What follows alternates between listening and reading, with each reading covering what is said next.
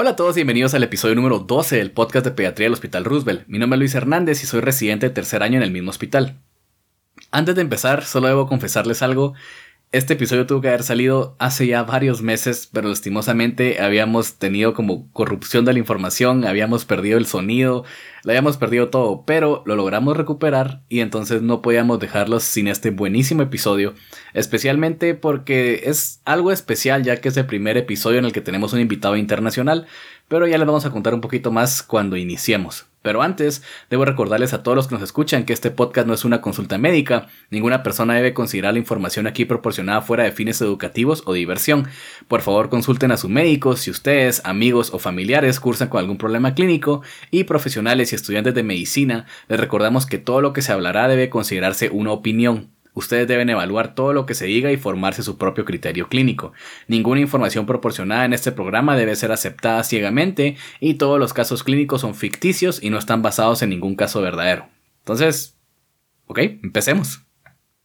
Bueno, hola a todos, bienvenidos de regreso al podcast de pediatría del Hospital Roosevelt. Mi nombre es Luis Hernández, soy R3 en el mismo hospital y me está acompañando el día de hoy de nuevo, qué bueno, Catherine Franco, R2 del mismo hospital. ¿Cómo estás, Katy? Hola Luis, y otra vez, de regreso, por ahí concluyendo nuestra conmemoración del Día Mundial del Riñón, tenemos al doctor Randall Lowe, nefrólogo pediatra. ¿Qué tal, doctor Lowe? Hola, ¿cómo están? Gusto saludarlos. Igualmente, y creo que usted nos va a estar ayudando a presentar nuestro invitado especial. Sí, hoy tenemos un invitado especial, un invitado muy especial, es el doctor amigo muy querido, el doctor Melvin Bonilla Félix. Él es nefrólogo pediatra, es eh, el jefe del Servicio de Nefrología Pediátrica de la Universidad de San Juan, Puerto Rico, y también es el jefe del Departamento de Pediatría de, la misma universidad. Además, es presidente de la Asociación Latinoamericana de, de, Nefrología Pediátrica, muy amigo de Guatemala, y conocí a Melvin porque Melvin ha venido a Guatemala ya creo dos o tres veces, si mal no recuerdo, y, y además Melvin eh, impulsó eh, un, programa de hermanamiento con, el programa de nefrología pediátrica del Hospital Roosevelt y estamos tratando de que esto se expanda a, toda la pediatría. Entonces, Melvin es un gran amigo de Guatemala y me da mucho gusto de verdad presentarlo. Melvin, hola, ¿cómo estás? Bienvenido. Muchísimas gracias y gracias por la presentación. Así que un gusto para estar nuevamente con, con ustedes en Guatemala. No, muchas gracias, doctor. Y quería contarle que usted es nuestro primer invitado en esto de conferencias o podcasts internacionales. ¡Qué honor! Sí, entonces, eh, para contarle a, nuestros oyentes que esta entrevista está bastante buena y esperamos que dé arranque a, un sinfín y a, nuevas invitaciones, nuevos personajes, nuevas cabezas en el mundo de la medicina que podamos estar entrevistando y aprendiendo de ellos. Entonces, doctor Bonilla, eh, habíamos hablado con el doctor Lowe que queríamos hablar un poco sobre trastornos de sodio para hacer un poco diferente el, formato que normalmente presentamos un caso clínico, pero estamos un poco enfrente de los especialistas, podemos hablar un poco, corregir un poco los casos, pero ya que estamos hablando ahorita por primera vez, eh, nos había hablado el doctor Lowe que podíamos empezar un poquito, tal vez hacer un poquito, un poquito más académico, más didáctico, sin tener el caso clínico normal, y nos iban a hablar un poquito ustedes sobre su experiencia con lo que es trastorno de sodio en niños. ¿Te recordás, Melvin, cuando viniste a Guatemala, diste una plática acerca de trastorno de electrolitos y bueno, eh, has tenido, tenido mucha experiencia en, dar este tipo de charlas. De hecho, sos considerado un experto internacional en el tema, pero ¿cuál es la dificultad más grande que, que encontrás cuando das esta clase? ¿Cuál es el concepto que, es más difícil de transmitir al residente, Melvin? Ok, bueno, trastornos de sodio son los desórdenes electrolíticos que más comúnmente encontramos cuando hablamos de niños y posiblemente adultos. Así que cuando uno piensa en desórdenes electrolíticos, sodio es el número uno. Eh, que son desórdenes comunes que yo creo que para ningún nefrólogo y quizás pediatra general y cualquier médico que trabaja en cuidados críticos eh, tener trastornos, bregar con trastornos de sodio, yo creo que no pasa un día, ¿verdad? En que no tengamos algún paciente que estemos bregando con eso. Y para nosotros los nefrólogos son trastornos aún más comunes que, ¿verdad? En nuestros pacientes en nuestros pacientes con condiciones de riñón. Si uno piensa cuál es, a la pregunta qué es lo más difícil para transmitir, yo creo que el, el, el, el concepto principal es el entender que la mayoría de los trastornos de sodio no son trastornos de sodio realmente, son trastornos de agua. Y ese es un mensaje que yo siempre llevo cuando hablo con residentes, cuando hablo con médicos. O sea, que cuando hablamos de hiponatremia, eh, un sodio bajo, La mayoría de los pacientes de, que tienen hiponatremia realmente lo que tienen es mucho sobrecarga de líquido. Así que es hiponatremia dilucional. Cuando hablamos de hipernatremia, estamos hablando de pacientes que están deshidratados y son pacientes que le falta agua libre. Y ese concepto yo creo que es importante entenderlo porque cuando vamos a manejar estos pacientes, el error común que se comete con pacientes con trastornos de sodio es que tienen hiponatremia, inmediatamente comenzar a añadirle sodio, cuando posiblemente el problema en la mayoría de ellos no es añadirle sodio, es quitarle agua. Y cuando tenemos pacientes con hipernatremia, pues entonces obviamente estos pacientes tenemos que darle agua porque están deshidratados, ¿verdad? Pero muchas veces estamos concentrando en limitar el sodio pensando que le estamos dando mucho sodio al paciente y ese no es realmente el hecho que tenemos con estos pacientes. Eh, así que ese concepto, entender que tenemos que bregar con agua, que la mayor parte de los pacientes el problema realmente es agua, yo creo que es el concepto que se hace más difícil entender. Y si uno entiende eso, se va a hacer mucho más fácil manejar los pacientes con trastornos de sodio.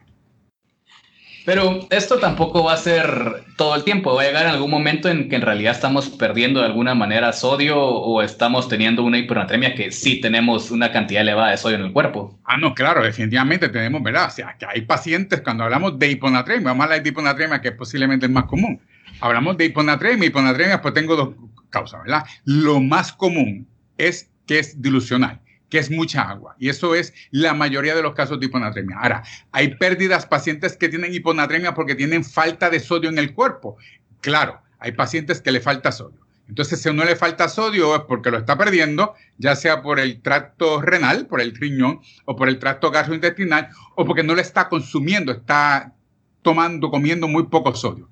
Es el no consumir muy poco sodio es poco probable que va a causar hiponatremia solamente eso solamente no causa hiponatremia, a menos que esté acompañado de estar tomando mucho líquido y entonces va acompañado de una ingesta de líquidos hipotónicos en alguien que no consume sodio. Eh, y lo otro importante es pacientes eh, que tenemos riñones normales, que tenemos un cerebro normal, que tenemos un riñón normal. Es bien difícil, ¿verdad? En la mayor parte de estos pacientes nuestro sistema va a regular. O sea, un paciente que tiene libre acceso a ingesta de agua, pues si yo me empiezo a subir sodio, me va a estimular el mecanismo de la sed y voy a empezar a tomar agua y voy a corregirme yo mismo. Así que esto, eh, el, el, paciente sí puede existir falta de sodio, sí tenemos condiciones de pacientes y nosotros los nefrólogos pues sabemos que muchos de nuestros pacientes pierden sodio y es pérdidas reales a través del riñón, eh, pero lo que digo como concepto general, como un médico general que va a atender un paciente con sodio que tiene un problema de sodio y hiponatremia, lo más apropiado es pensar este paciente, voy a pensar, lo primero que tengo que pensar, tiene mucha agua. ¿Y cómo hago ese diferencial? Es entonces extremadamente importante porque ahí es donde comúnmente ¿verdad? se pueden cometer errores cometiendo, pensando que el paciente tiene mucha pérdida de sodio cuando no es cierto. Eh, vamos a darte un ejemplo clásico, ¿verdad? Y para eh, residentes de pediatría, ustedes que son residentes de pediatría, uno de los diagnósticos diferenciales lo llaman del piso de pediatría. Tienes un paciente que tiene admitido ya sea en el intensivo, en el cuidado crítico o en el piso. Tienes un paciente que se admitió con un sodio normal y de momento tiene 125 de sodio, mil equivalentes por litro. Así que ¿qué evaluación normalmente uno hace, verdad? En un paciente que tiene un sodio bajito, pues mira a ver agua. Así que una de las cosas importantes es mirar en ese historial qué ha pasado en los días previos a este paciente. ¿Cómo ha estado la ingesta de líquidos de paciente? ¿Ha estado en un balance positivo? ¿Ha estado en un balance negativo? Así que la ingesta y la salida es importante en los días previos para yo hacer una evaluación de qué está pasando con este paciente. Lo próximo, entonces, eh, miro, ¿es posible que esté perdiendo sodio? Comparo un nivel, un balance entre la ingesta y la pérdida. Y si estoy perdiendo sodio, lo próximo que hacemos fácilmente es mirar la orina, ¿verdad? El sodio en la orina, porque es medible. El sodio de trato gastrointestinal, pues eso no es tan fácil medirlo, pero la orina sí es fácil tomar una muestra, enviar al laboratorio y me puede dar un valor inicialmente. Si uno mira en los pacientes que tenemos hospitalizados, una causa común es que el síndrome inapropiado de ADH, que cuando hablamos de hiponatremia, pues eh, eh, yo creo que el diferencial es importante y el que usualmente pensamos y que en pediatría pues es común porque lo causan muchísimas cosas, lo causan la pulmonía, lo causan las infecciones de riñón, lo causan los problemas del sistema nervioso central, las meningitis. Así que para nosotros es una patología común. Ahora, traigo este ejemplo en particular porque cuando uno mira a un paciente que tiene síndrome inapropiada de H, ¿cómo se hace ese diagnóstico? Lo común es que se mira la orina y entonces, ¿qué uno encuentra en el sodio de ese paciente clásicamente? El paciente que tiene síndrome inapropiado de ADH tiene un sodio en la orina que está aumentado. Así que nosotros, yo estoy seguro que le pasa a ustedes en el Hospital Roosevelt, que son hospitales de referencia que vienen usualmente pacientes que ya vienen de otros hospitales. Lo común que yo recibo en mi hospital pediátrico, que es el hospital terciario, supraterciario en Puerto Rico, es que este paciente ya fue a centro, le miraron una orina, tenía mucho sodio y como tiene mucho sodio, asumen, este paciente está perdiendo sodio en la orina y le doy sodio. Y cuando viene el paciente a nosotros, la hiponatremia no se ha corregido, ¿verdad? Así que eh, ese paciente, a pesar de que tiene sodio aumentado, esa no es la clave para hacer el diagnóstico, ¿verdad? La clave para el paciente que tiene síndrome inapropiado de ADH es demostrar que, que ese paciente está concentrando la orina inapropiadamente. Que es un paciente que si está hiponatrémico debería estar diluyendo la orina al máximo y cuando yo miro osmolaridad en sangre, osmolaridad en orina está inapropiadamente ese paciente está inapropiadamente concentrado una osmolaridad que está igual en la orina que en sangre o un poquito mayor, no tiene que estar, a veces está hasta un poquito menor, pero ese paciente que es tipo anatrémico debería estar diluyendo lo más que pueda. Y esa es la clave. Y eso es lo que frecuentemente no se hace. Nadie piensa en osmolaridad en orina, se mira un sodio en la orina solamente, que es lo común. Vemos sodio en la orina aumentado, se le da sodio al paciente y no se corrige. Eh, así que eh, esos son errores comunes, ¿verdad? Que se, que se cometen en la práctica, lo que hace que se retrase el paciente el, tratamiento adecuado. Doctor, entonces podemos, tal vez no existen estos términos específicos, pero nos acaba de hablar en cierta manera de hiponatremia e hipernatremias verdaderas, por así decirlo, hiponatremias e hipernatremias no verdaderas o indirectas, tal vez. Bueno, no, o sea, hablamos del término correcto de hiponatremia dilucional o hablamos de hiponatremia porque ve la falta pérdidas de sodio real. Así que hablamos de una, eh, el término en inglés, eh, y perdona el spanglish, así los puertorriqueños, hablamos de hiponatremia dilucional o dilutional hyponatremia o, o depletional hyponatremia, ¿verdad? Que hay una okay. de sodio en el cuerpo. Así que hiponatremias con sodio normal o aumentado en el cuerpo o hiponatremia con sodio total disminuido en el cuerpo. Y ese sería el concepto de ver. El problema es que tengo poco sodio o el problema es que tengo mucha agua y ese posiblemente es el concepto más sencillo de entender. Estoy hiponatrémico porque tengo poco sodio o porque tengo mucha agua. Las dos son hiponatremia verdaderas, porque tengo mi sodio en sangre, que es lo que define hiponatremia, está disminuido en los dos. Las dos son capaces de tener sintomatología. Las dos son capaces de llevarte a complicaciones serias. Así que las dos son muy verdaderas y pueden causar mucha patología y mucho daño. la diferencia es qué realmente lo está causando. Ok.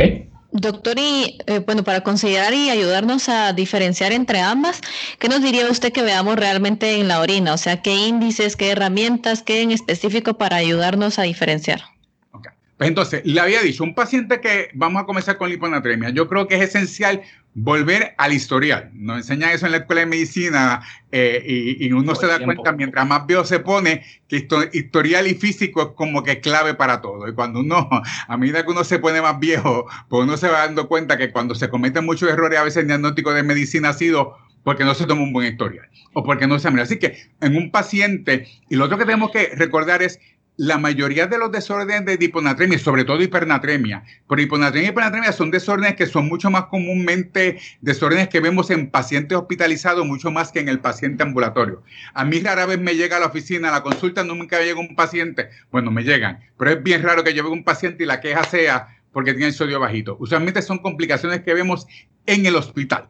¿Y por qué la vemos en el hospital? Porque son pacientes que no están completamente saludables, que nosotros estamos interviniendo con líquidos artificiales. Le estamos dando suero, le estamos dando un líquido, estamos poniendo al paciente nada por boca, el paciente no puede tomar. Por eso le decía, un paciente saludable, nosotros estamos caminando por ahí, eh, nos sube un poquito de sodio, me da sed y tomo agua, ¿verdad? Este, tengo mucha agua, el riñón funciona bien, orina. Y mantenemos un balance adecuado. Ahora, cuando tú llegas al hospital, no te doy, eh, puede ser tan sencillo como ir a una admisión eh, electiva para hacer una cirugía.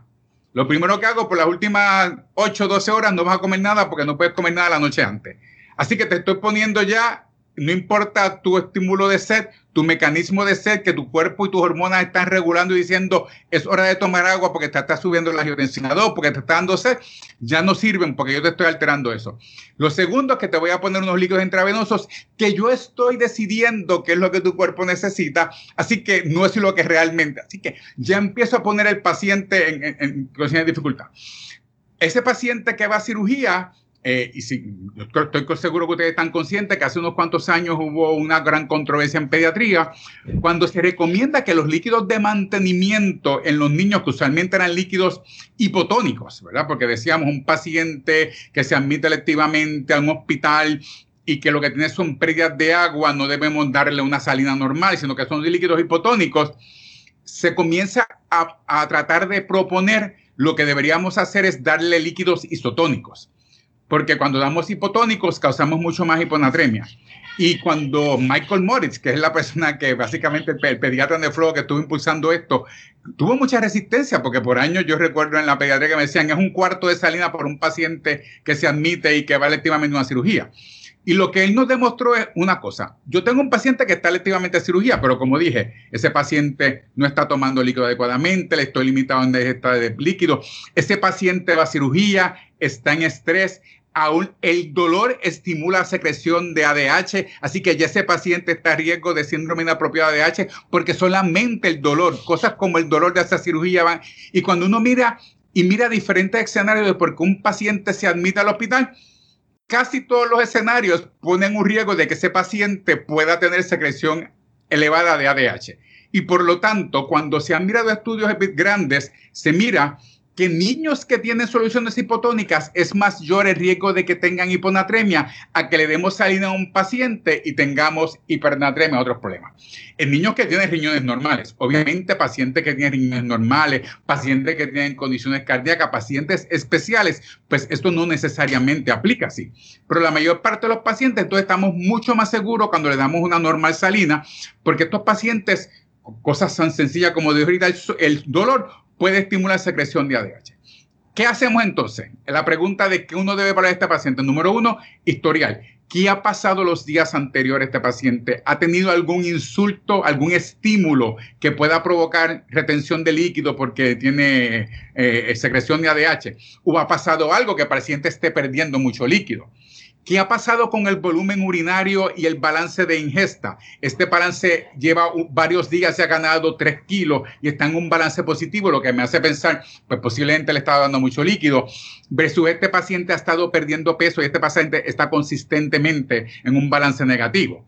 Eh, y eso es el historial. Una vez yo voy a hacer esa evaluación de ese paciente, ¿qué cosas tengo que hacer? Los nefrólogos, nuestra eh, prueba de laboratorio favorito, ¿verdad? No vivimos si no tenemos un urinálisis, un análisis de orina simple, ¿verdad? Y ese análisis de orina simple es tan importante porque lo primero que nos representan es la gravedad específica. Inmediatamente eso me va a ayudar a saber si ese paciente puede concentrar la orina bien o no concentrar la orina, si ese paciente está apropiadamente, si está hiponatrémico, debería estar diluyendo la orina o están apropiadamente concentrando la orina. Ahora, cuando yo quiero ir más a la segura, que yo hago en este paciente? Dos laboratorios bien sencillos. Yo le tomo una orina, le pido sodio en la orina. Usualmente yo le pido creatinina cada vez que pido el electrolito que sea en orina, porque me va a ayudar a hacer un análisis mucho mejor. Con unos electrolitos en sangre que tengan sodio, creatinina y osmolaridad en orina y en sangre. Y eso me permite hacer muchísimas cosas. Me permite mirar la concentración de sodio y calcular lo que llamamos la excreción fraccionada de sodio. Si ese paciente está hiponatrémico, ¿verdad? Está perdiendo mucho sodio, está reteniendo mucho sodio, debería estar estimulando retención de sodio. Osmolaridad en orina, osmolaridad en sangre, la comparo. Un paciente que está hiponatrémico debería estar diluyendo la orina al máximo. Así que si yo tengo una, osmolaridad en, en sangre, vamos a decir que cerca de 270 porque estoy hiposmolar o tengo 250 porque estoy hiposmolar, porque tengo hiponatremia, ese paciente debería tener una orina que está mucho menor de 200, cerca de 100, eh, porque debo estar diluyendo. Ese paciente tiene una osmolaridad en orina que está en 250 o más, ese paciente tiene una secreción inapropiada de ADH. Así que dos pruebas tan sencillas como mirar el sodio en la orina, mirar en sangre, osmolaridad en orina de sangre, me puede ayudar a hacer ese diagnóstico de si este paciente tiene secreción inapropiada de ADH o no. Y esa es la clave de esto. Eh, y nuevamente, entonces, ver cómo están las pérdidas de sodio en orina y eh, versus cómo está la cuestión en sangre. Y ya con estos resultados, bueno, primero tenía una duda. Cuando empezamos a ver esos pacientes, que hay que ver la historia, etcétera, tenemos que tener presente siempre la dilucional y por depresión o siempre empezamos con la dilucional, que es lo más común?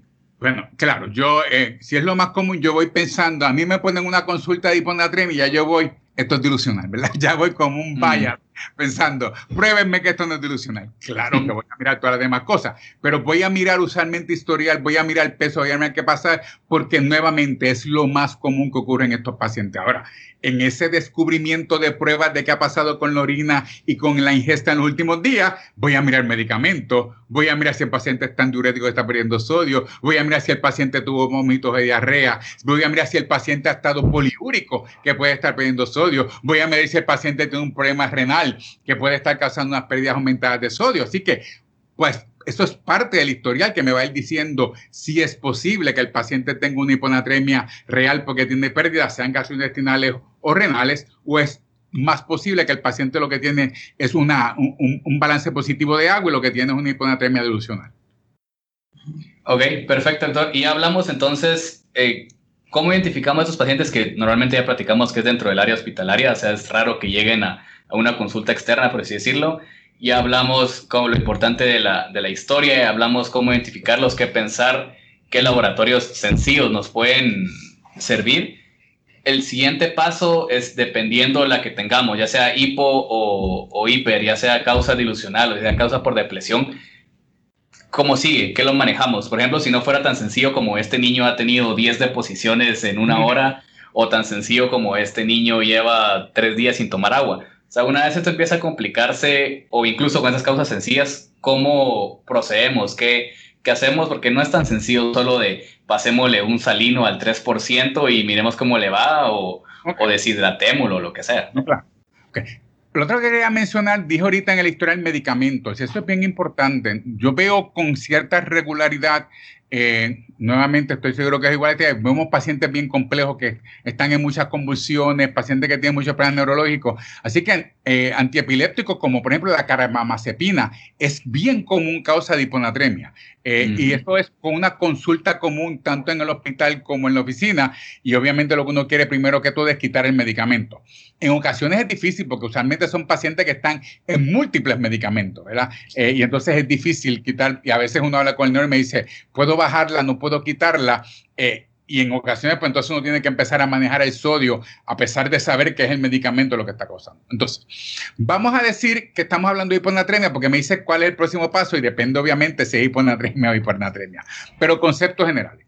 Vamos a decir que estamos hablando de hiponatremia. Este paciente tiene hiponatremia y yo decido que es dilucional es síndrome inapropiado de DH, demostramos que tenía una osmolaridad en sangre de 250 y la osmolaridad en orina era 300. No hay duda alguna, ¿verdad? El, error común con inapropiado de ADH es que pensamos que si está, que tiene que estar aumentado, aun si está igual que en sangre o hasta un poquito menor, todavía puede ser inapropiado de ADH porque lo apropiado para un paciente que tiene 120 de sodio es que la orina esté como en 80 de osmolaridad y que esté diluyendo al máximo, ¿ok? Así que yo vamos a decir que hacemos el diagnóstico y decimos, esto es síndrome inapropiado de ADH, ¿qué vamos a hacer ahora? Pues entonces empezamos a restringir líquido. ¿Cuánto vamos a restringir? Obviamente depende de la condición del paciente. Eh, así que empezamos a restringir líquido, uno puede decir, pues, dependiendo de cuán severa es la hiponatremia, voy a bajar un 20-25% del líquido que le estoy dando al paciente y ahí voy disminuyendo. La otra alternativa, la otra cosa es cuán severa es la hiponatremia. Porque yo puedo tener un paciente que tiene, eh, que yo estoy seguro que ese paciente tiene eh, síndrome inapropiado de DH o que este paciente tiene una hiponatremia delusional, pero tiene un sodio de 114 o 110. Y este paciente que tiene ese sodio de 110 114, la mortalidad es bien alta. Ese paciente tiene un riesgo bien alto de que va a tener un problema neurológico, de que va a convulsar muy pronto. Así que en este paciente quizás yo le voy a tener que dar sodio a pesar de que sé que este no es el, problema principal para estabilizar. ¿Y qué hacemos? Eh, ¿Qué podemos hacer? Una de las cosas comunes es eh, regla general con hiponatremia e hipernatremia. Si el problema es agudo, en teoría yo puedo corregir eso rápidamente. Si el problema es más crónico, lleva el paciente 3, 4, 5 días, yo debo ser mucho más lento. Por regla general, usualmente mi regla es más lento es más fácil. Cuando tenemos sodio bien bajo, pues nos tendemos a preocuparnos. Tengo un paciente de 115 y todo el mundo quiere corregir esto rápidamente. Es mejor ser conservador. Ciertamente 115, 110 asusta a cualquiera y nos pone nerviosos y queremos subirlo. Pero lo que se ha demostrado es que si ese paciente aún tiene 110, que es severamente hiponatrémico, si yo subo en las primeras 2, 3 horas solamente 5 equivalentes por litro, se lo subo a 115, que sigue siendo hiponatremia severa, yo le disminuyo a ese paciente el riesgo de una complicación seria de problemas neurológicos, de un problema y de convulsión rápidamente solamente con subir los 5. Así que yo puedo posiblemente tratar de hacer una, una, una corrección. Y entre las correcciones que uno hace ¿verdad? para hacer el cálculo, algo que uno puede hacer es, se sabe que 5 mililitros por kilo de salina hipertónica, que es la 3%, me sube 5 mil equivalentes por litro el sodio.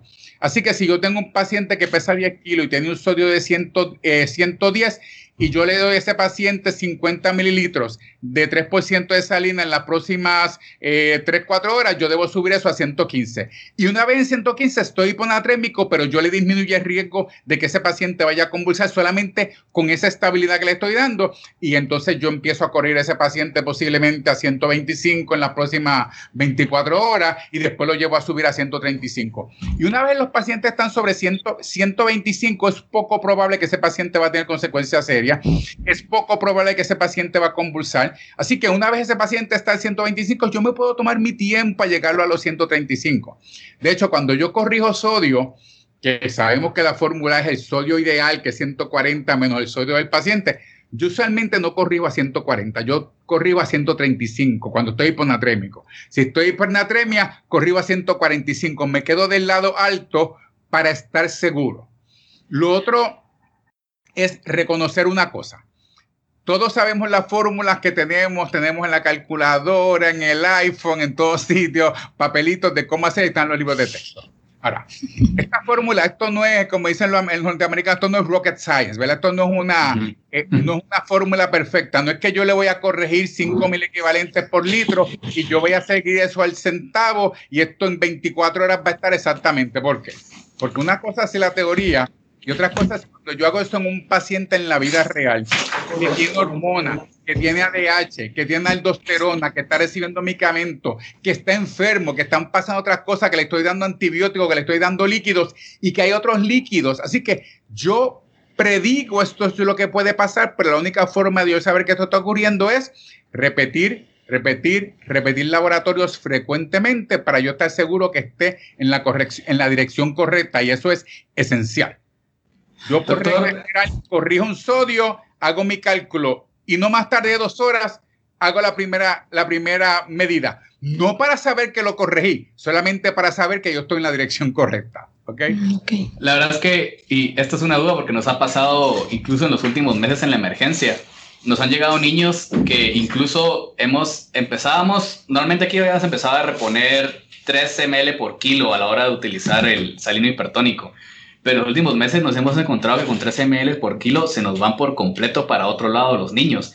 Entonces hemos tenido que empezar, en, esta semana creo yo, tuvimos un niño que usamos 1 ml por kilo y nos quedó bien. Entonces, ¿cómo, ¿cómo jugamos un poco con esto? Porque si nos topamos que cuando usamos incluso 3, que es menos del, del 5 que usted dijo, se nos iban a veces así, nos subía una cantidad de sodio horrible y después usábamos poquito y no nos llegaba, o usábamos poquito y nos quedaba bien. Bueno, primero es que cuando uno recibe un paciente con, estás hablando aquí de, hiperna, de hiponatremia, ¿verdad? este, cuando tiene un paciente con hiponatremia, nuevamente hacer el assessment de líquido de este paciente, ¿verdad? Eh, y cómo está este paciente, cuán deshidratado está, es extremadamente importante. Así que yo le voy a dar la salina, eh, pero hay que ver también cuál es la causa de Así que ese 3 ml por kilo, si este paciente eh, yo le doy solamente la ese 3 ml por kilo, whatever, o 5 que yo le quiera dar de la, de la salina, y este paciente está severamente deshidratado, pues puede que tenga problemas eh, serios, ¿verdad? Así que este, hay, hay, que ver cómo llega el paciente. Un paciente que llega clínicamente enfermo, y cuando yo tengo hiponatremia es más posible que yo esté en shock que yo venga ¿verdad? con hipotensión. ¿Por qué? Porque el líquido, el paciente hiponatrémico, el líquido está saliendo del espacio intravascular. Diferente al paciente con deshidratación hipernatrémica que nos engaña muchas veces. Porque cuando yo tengo hipernatremia, la osmolaridad está aumentada, así que el líquido se está manteniendo en el espacio intravascular. Y por lo tanto, ese paciente llega normotenso, no parece que está taquicárdico. Cuando uno ve un paciente hipernatrémico, nadie mira por signos vitales, no parece que está deshidratado. Pero el paciente lo que tiene es una deshidratación intracelular bien, bien severa, porque el líquido está fuera de la célula, está en el espacio intravascular. Así que esa evaluación de cuán deshidratado está el paciente es importante y tiene que ver junto con el agua. Así que un paciente, por ejemplo, que me llega hiponatrémico y me llega deshidratado, posiblemente lo primero que yo voy a hacer es resucitarlo de líquido, ¿verdad? Así que posiblemente yo le voy a dar una normal salina que ya si el paciente tiene 120, le doy una normal salina que es 154 por litro, le estoy dando un sodio aumentado a lo que el paciente está. Así que si un paciente viene taquicárdico, hipotenso, en vez de 3%, yo lo primero que voy a hacer es expandir volumen porque el 3% me da poco líquido aunque le doy sodio. Y si el paciente está deshidratado, ¿qué me permite ese 3%? Bueno, recoge el líquido en el espacio intravascular, pues si el paciente está deshidratado no hay mucho. Así que si el paciente está deshidratado, yo salgo más y mejor inmediatamente dándole un bolo de salina, expando volumen, le estoy dando una solución que es hipertónica relativa a lo que el paciente tiene y expando volumen, comienzo a hidratar y empiezo a hacer mi corrección de sodio. No recibo a este paciente deshidratado, inmediatamente les pongo una salina 3%. Lo primero que hago es expandir volumen en ese paciente. ¿Y si estuviera Si el paciente está convulsionando, nuevamente depende de cuán deshidratado está el paciente. Yo, si el paciente tengo un paciente deshidratado que está bien taquicárdico tipo tenso, siempre hay que preservar el volumen y hay que inmediatamente expandir el volumen intravascular, ¿verdad? Y entonces expandir el volumen intravascular y comenzamos a dar con ese volumen intravascular que está aumentando, nuevamente están dando una solución hipertónica y comienzo mi corrección dirigida a lo que dijimos. Lo primero que voy a hacer es subir, tratar de subir esos 5 equivalentes por litro, esa concentración en las primeras horas. Y eso posiblemente va a ser suficiente para que el paciente deje de convulsar y para que el paciente se estabilice neurológicamente. Ah, perfecto. La verdad es que me, me gusta un montón porque hemos tenido justo este problema de la emergencia y habíamos estado en realidad jugando con eso, pero creo que nunca habíamos pensado el hecho de que un paciente totalmente hiponatrémico, darle un salino normal, en realidad es hipernatremia, o sea, es hipertónico para lo que él está manejando. Y bueno, esto es hiponatremia. ¿Qué hacemos con la hiper? Con la hipernatremia, pues nuevamente, hipernatremia, uno de los problemas principales es lo que había dicho, que ese paciente engaña a uno. Engaña porque el paciente hipernatrémico se ve deshidratado, está taquicárdico, está hipotenso, todo el mundo le brinca encima, le empieza a dar líquido y empezamos a manejarlo. El paciente hipernatrémico nos puede engañar porque el, volumen el volumen se mantiene en el espacio intravascular y ese paciente está mucho más deshidratado. Hipernatremia es por definición déficit de agua libre, independientemente, era siempre, o sea que el paciente hipernatrémico siempre está deshidratado. Porque lo que me está diciendo es tengo mucho sodio, tengo poca agua para este sodio que tengo. Así que eso es importantísimo. Número uno. En base a esto, es un paciente que tiene una hipernatremia que puede ser severa y que muchas veces requiere también una expansión de volumen y que puede ser volumen salino. Y lo misma regla aplica. El paciente viene con 170, yo le doy 154 de salina, le estoy dando que es hipotónico algo para el paciente. Expando volumen, comienzo también a estar seguro que la filtración glomerular se mantiene adecuada y, y la output urinario, porque si yo tengo un riñón adecuado, el paciente va, el riñón va a empezar a ayudarme a empezar a botar sodio también si está el riñón adecuadamente y está perfundiendo bien. Y una vez en eso, pues entonces hacemos lo que llamamos el cálculo del déficit de agua libre, ¿verdad? Y hay varias fórmulas. Yo cuando doy la conferencia usualmente, cuando fui el año pasado que di la charla, le doy tres, le doy tres fórmulas que son las que usualmente hay tres diferentes. Y las tres son diferentes, pero las tres cuando uno hace, hago el ejercicio, las tres básicamente, la, independientemente de lo que hagamos, sale exactamente el cálculo. Y hago ese cálculo de agua libre. Ahora, ¿cuáles son parte de las cosas importantes con agua libre? Y al final de esto te voy a hacer una anécdota interesante que de las cosas que uno aprende, ¿verdad? Una, anécdota de terror. uno aprende de las cosas con terror, ¿verdad? siempre digo a, mi, a, a mis residentes, medicina se aprende con, ¿verdad? con la experiencia. ¿Por qué? Porque uno se puede aprender el libro de memoria, se puede aprender las tablas de memoria, pero las, las tablas Decimos en Puerto Rico, cuando las embotellamos y lo que uno se embotella en la cabeza, se memoriza, se olvida. Cuando uno ve el paciente, eso se convierte en una historia.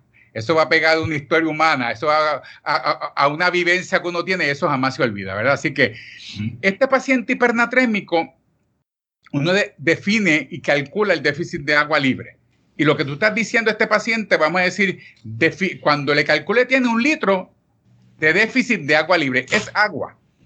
Pero rara vez corregimos con agua libre, ¿verdad? Y usualmente, así que eso es una de las cosas, voy a corregir agua libre con un punto dos salina. Así que yo sé que le estoy dando más sodio de lo que supone que sea. ¿Y por qué no corregimos con agua libre? Porque realmente, pues si lo que necesitas es agua, necesitas agua, ¿verdad? Yo podría corregir con agua libre si tengo una línea central y le puedo dar agua. El problema de corregir con agua libre, sobre todo en niños, en líneas periféricas, es que, que cuando yo doy agua libre en líneas periféricas que no tienen un, flujo sanguíneo tan rápido, yo diluyo la sangre localmente y eso estimula hemólisis. Porque los eritrocitos tienen el, el, el aquaporina 1 y entonces, si tengo un medio hipotónico, van a empezar a absorber agua y hay hemólisis, puede estimular hemólisis. Por eso es que no nos gusta dar agua libre, utilizamos que sea una salina bien diluida, punto 2, punto 15, pero le damos algo de sodio a ese paciente. Le calculo el déficit de agua y voy a empezar a hacer esa corrección. Usualmente hacemos una corrección y la meta general es, las primeras 8 horas son las 8 horas de estabilizar el paciente, donde voy a bajar el sodio, y luego en las próximas 48 a 72 horas es que voy a normalizar el sodio. Así que nuevamente ser lento es mucho más seguro que tratar de hacer correcciones muy rápidas. Y en estas correcciones, como dije ahorita, siempre lo más importante es yo hago mis cálculos, pero esto no es rocket science. Yo sé que aquí hay un margen de error porque ese paciente de lo que yo calculé a lo que pasó 10 horas más tarde le dieron los líquidos, no le dieron líquidos, vomitó, le dio fiebre, o sea que las pérdidas de agua aumento son muchísimas, o sea que yo no tengo forma. Y eso que yo estoy haciendo con ese paciente está estimulando a la DH se secrete, no se secrete, la aldosterona sube, baje. O sea que hay unas hormonas que siguen actuando en este sistema. Así que yo hago, pienso que tengo esto calculado con mi calculadora perfecto, pero tengo que saber que eso no va a ocurrir de esa forma, nunca va a ocurrir de la forma que yo quiero exactamente. Así que yo hago mi cálculo, comienzo y en dos horas yo hago mi primera medición de sodio. ¿Para qué? Para saber que yo voy en la dirección correcta. Y una vez yo sé que estoy en la dirección correcta, pues sigo entonces haciendo esto. Ok, doctor, una duda. En, si tenemos vía central, ¿sí empezamos con agua libre o igual la misma recomendación? Podría, si yo tengo una línea central grande, yo podría dar agua libre. Y a veces yo hago en esos pacientes, yo lo he hecho en pacientes que son en el intensivo y son súper complejos y tienen montones de líneas, ¿verdad? Y tienen muchas cosas. Y entonces yo le digo a, a, los residentes a veces, mira, vamos a hacer en este paciente que tiene su... Ay, lo otro, que qué bueno que me dices esto. Ahorita me decías, ¿por qué uno hace el cálculo a lo mejor este paciente hipernatrémico y le dio un, un equivalente por kilo y de momento su hiponatrémico le subió mucho el sodio? Porque es imposible, es bien importante que cuando yo hago esos cálculos, tanto de agua libre como de sodio que yo tengo que hacer, que estos cálculos son déficit de agua o déficit de sodio. Que ese paciente que yo le estoy poniendo estos líquidos, yo no me puedo olvidar que yo le tengo que dar, además a esto, ¿qué? Líquidos de mantenimiento.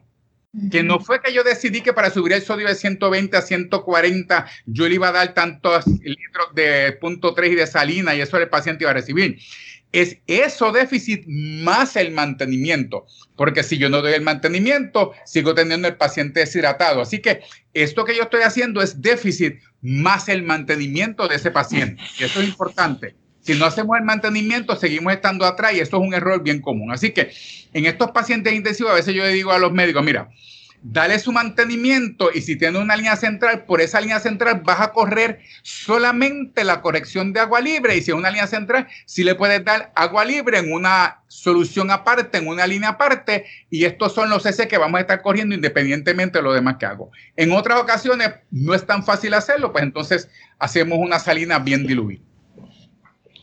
Ok, excelente.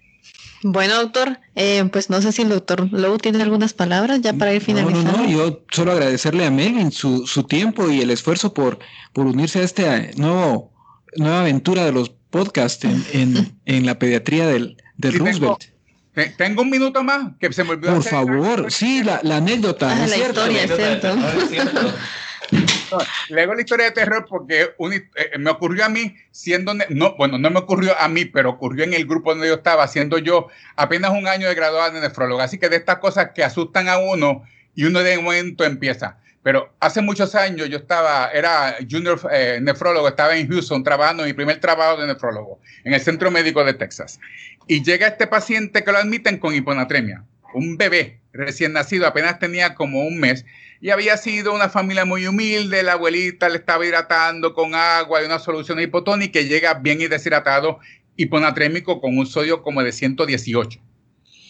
Mi jefe, que era un nefrólogo y que su expertise, él era correcciones de, se sienta con los pelos, los residentes y le hace allá el cálculo de todo y le define, este es el déficit de sodio, esto va al centavo, esto va a estar en la corrección perfecta. Y esta es la, el mantenimiento y todo está perfectamente calculado. Pero él, su teoría, siempre teníamos algo, entonces decía, a mí no me, él decía que no le gustaba usar el 3% de salina porque era muy peligroso y si a alguien se le había un error y le daba un poco más, un poco menos, podían ser errores catastróficos, ¿verdad? Pero otra yo siempre argumentaba con él, es que si lo damos como punto 9 salina, pues entonces hay que dar un montón de volumen y le estás dando tanto volumen que en el paciente hiponatrémico no vas a correr la hiponatremia porque le estás dando demasiada agua, ¿verdad? Pero él hizo esta corrección de sodio con punto 9 salina. Estamos hablando del 1993-94 habían fax y la forma era que se escribía, habían fax, existían los fax eh, y entonces no se retrataban las cosas en el iPhone, sino que se hacía un fax.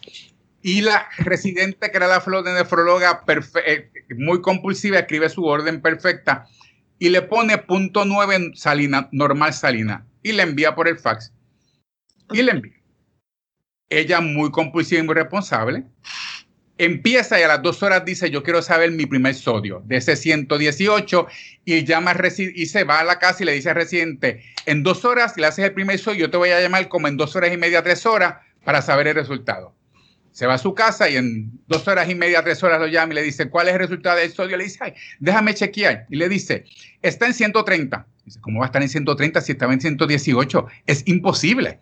Él le dice 130 y ella empieza, empieza, yo hice un, algo en el cálculo mal, empieza a hacer sus cálculos nuevamente y le dice no puede ser, repito otra vez, es un error, llora, yo hice algún error, se da cuenta que no tengo un error, le repite cuánto está el sodio en 140. Así que ahí le dice, tiene que parar todo, no sé qué ha pasado, es imposible, yo no sé ni qué. Llaman al jefe, el jefe se molesta, sale corriendo cuando le dicen y llegan al hospital y corrigen cuánto está el próximo, 180. Ay, no. Ahí se forma el revolú, llega de madrugada, el jefe mío que pesaba como 400 libras y era rojo, se puso más rojo que nunca, daba miedo, botaba humo por los ojos, me dice que empezó a gritar y decía, yo quiero ver la bolsa donde estaban los líquidos que le administraron porque alguien hizo un error. Van al zafacón y buscan la bolsa, que decía la bolsa, 9% de salina.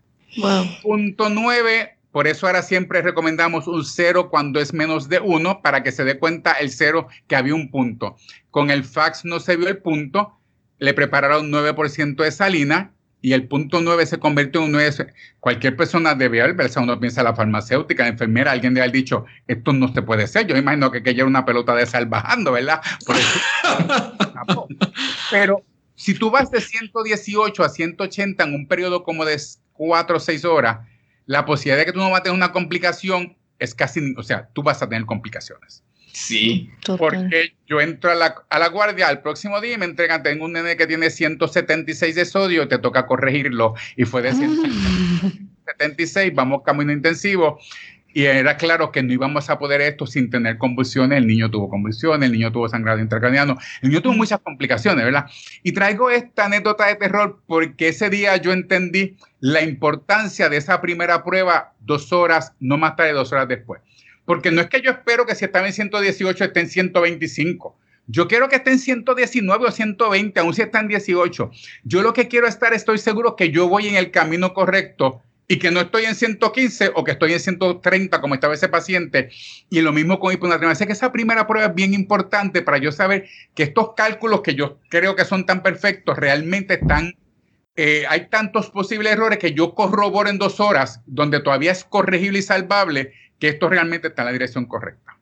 Antes de, bueno, bueno, la verdad es que sí era cierto lo de terror porque hasta me dio escalofríos cuando vi de 118 a 180.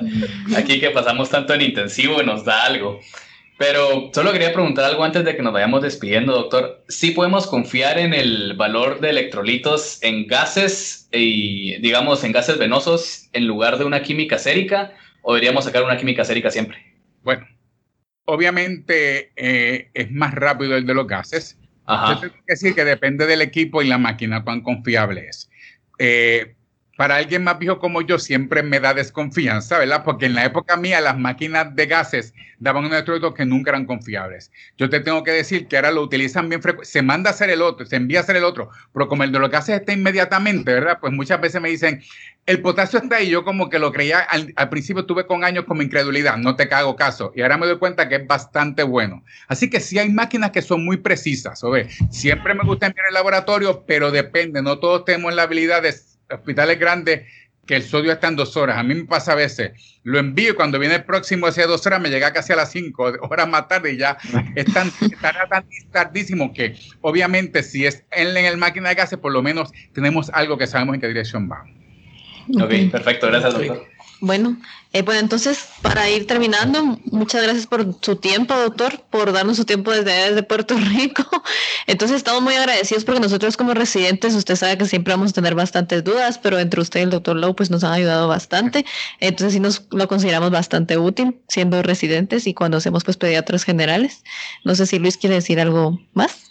Pues nada, de nuevo, gracias doctor. Me respondió las dudas que tenía porque sí hemos estado enfrentando, bueno, como como R3 nos, mandamos, mantenemos un poco en los intensivos y sí encontramos bastantes trastornos de, de sodio, tanto hipo como hipernatremia.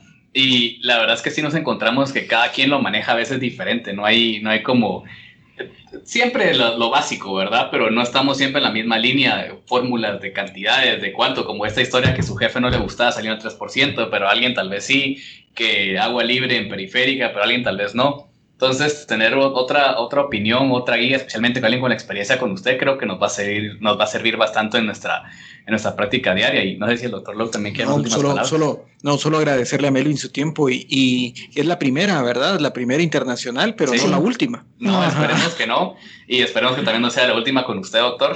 y muchas gracias. Randall sabe que, pues, Guatemala lo que me llamen a la hora que sea, pues estoy aquí disponible. Así que este, estamos aquí planificando muchas cosas con Guatemala, no solamente con nefrología, como dijo Randall, tenemos el cuidado crítico, gastroenterología, emergencia, emergencia y el programa de residencia. Estamos planificando hacer muchas cosas juntos y empezar a hacer actividades. Así que eh, conmigo cuentan en lo que sea siempre.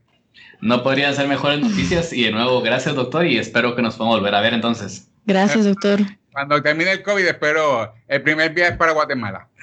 Perfecto, aquí lo recibimos. Adiós, Belis. Nos vemos, saludos, un abrazo a todos. Cuídense. Cuídate, doctor, adiós.